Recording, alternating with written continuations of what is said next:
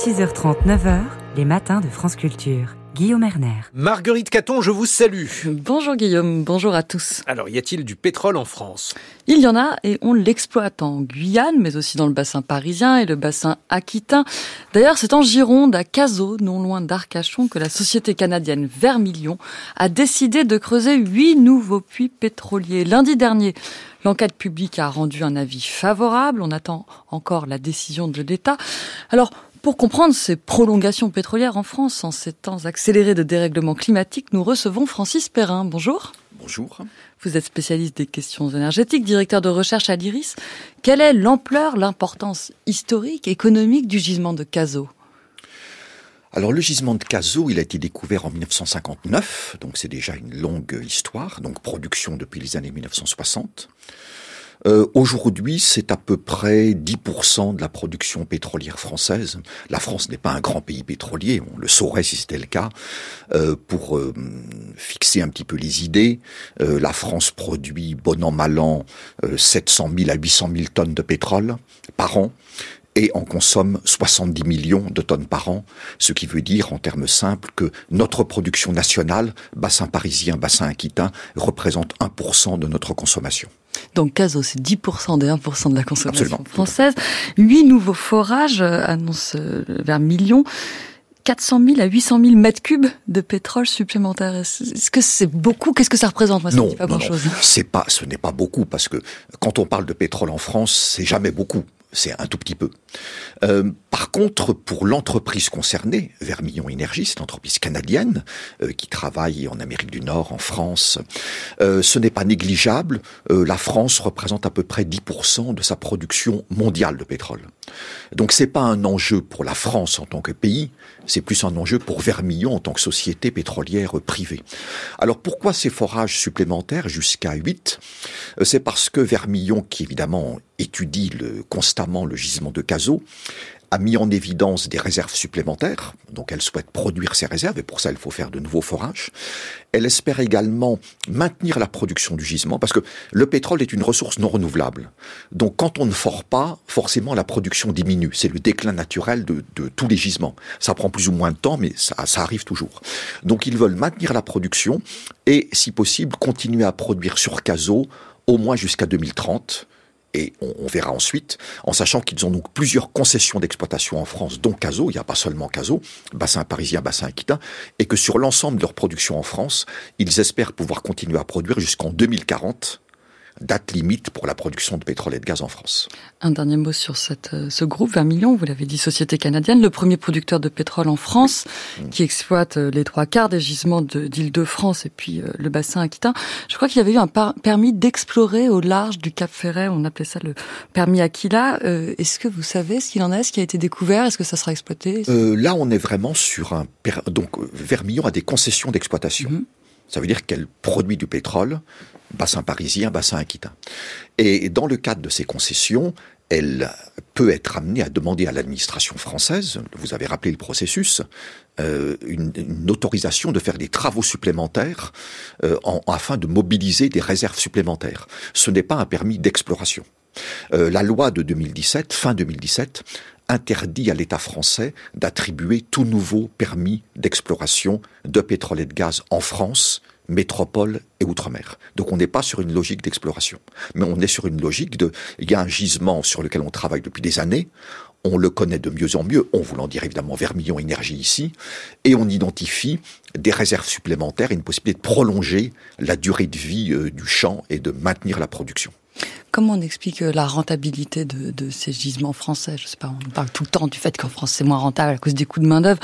Euh, est-ce que c'est parce que c'est un pétrole de super qualité ou est-ce que c'est lié au coût très élevé du baril actuellement? Alors le pétrole est de bonne qualité.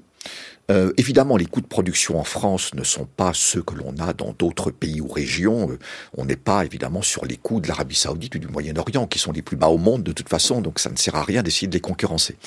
Euh, mais on a un prix du pétrole actuellement, euh, si on prend le pétrole Brent qu'on produit en mer du Nord, donc en Europe, Royaume-Uni, Norvège, de, de l'ordre de 80 dollars par baril.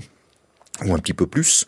C'est un prix qui est relativement élevé. C'est loin du record. Hein. Le record pour le Brent, c'était 147 dollars par baril. Donc on est, on est loin de ça. Mais c'est un prix relativement élevé en termes historiques.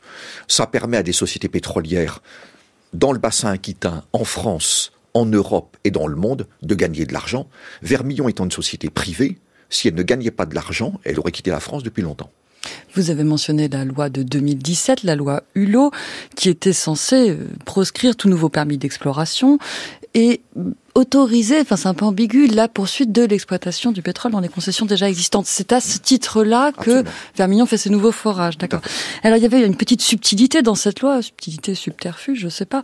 une société pourra continuer d'exploiter sa concession au-delà de 2040, il la voit, si elle prouve qu'elle n'est pas rentrée dans ses frais. Euh, il n'y a pas de, de, de, risque, de crainte d'une espèce de perversion d'une société pétrolière qui se dirait en 2039, super, je fais des, des gros investissements et je pourrais continuer d'exploiter? Non. Euh, personne, enfin parmi les pétroliers qui travaillent encore en France, euh, qui ne sont pas de grands pétroliers. Euh, Total Energy, évidemment, produit 2 500 000 barils par jour, hein. donc la France ne l'intéresse pas. Les géants pétroliers s'intéressent à des pays plus, plus importants. Vermillon Énergie est une petite société pétrolière. Mais aucun pétrolier ne va investir des sommes importantes juste avant 2040 parce que la ficelle serait un petit peu grosse, en sachant qu'il perdrait son argent. Euh, Vermillon travaille en France depuis plusieurs années, donc il ne pourra pas dire en 2040, écoutez, j'ai besoin d'encore un petit peu de temps pour rentabiliser mon exploitation, alors qu'il produit depuis plus de 20 ans. Euh, donc ça, ça ne marchera jamais. L'administration française n'est pas composée de gens stupides, donc évidemment tout ça est suivi par euh, la direction générale énergie-climat, les services compétents de la préfecture, donc il n'y a aucune chance. Si une société, euh, par exemple, avait un permis nouveau, ce qui n'est pas possible d'après la loi, mais je, je, fais une hypothèse qui n'est pas réaliste, supposons qu'une société obtienne un, un permis en 2030 d'exploration, qu'elle fasse de l'exploration pendant quelques années, qu'elle découvre quelque chose en 2035 Là, évidemment, par rapport à 2040, elle pourrait dire je veux prolonger, sauf que mon hypothèse est complètement fausse, puisque une société ne pourra pas avoir un permis en 2030, puisque depuis la fin 2017, on ne peut plus avoir de nouveaux permis d'exploration. Donc la boucle est bouclée, et il est impossible pour n'importe quel pétrolier d'échapper à cette logique de fin totale de l'exploitation pétrolière et gazière en France en 2040. Mais Vermillon espère aller jusqu'en 2040 pour certains champs euh, en France, bassin parisien ou bassin aquitain. Il y a un sujet d'étonnement aussi, c'est le rapport de l'enquête publique. La commissaire enquêtrice explique que les riverains émettent des craintes liées au dérèglement climatique et que pour sa part, je la cite, même si elle partage les inquiétudes formulées par les contributions du public, elle a tenté de faire abstraction des considérations générales sur le devenir de l'extraction pétrolière en France. Ça semble ubuesque un peu, Francis Perrin.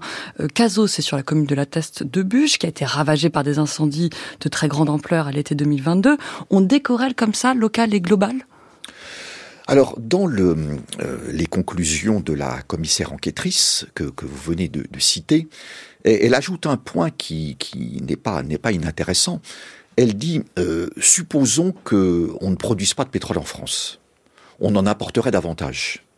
Quel serait le coût environnemental du pétrole importé, parfois de très très loin, y compris de l'autre bout du monde, euh, par rapport à du pétrole produit en France, euh, compte tenu de la législation, de la réglementation française qui est très stricte en matière pétrolière et gazière. Donc c'est un argument qui n'est pas qui n'est pas du tout absurde tant qu'on consomme, euh, consommons français, c'est finalement moins coûteux écologiquement bon. Merci beaucoup Francis Perrin. Je rappelle que vous êtes directeur de recherche à l'IRIS. Merci. Merci.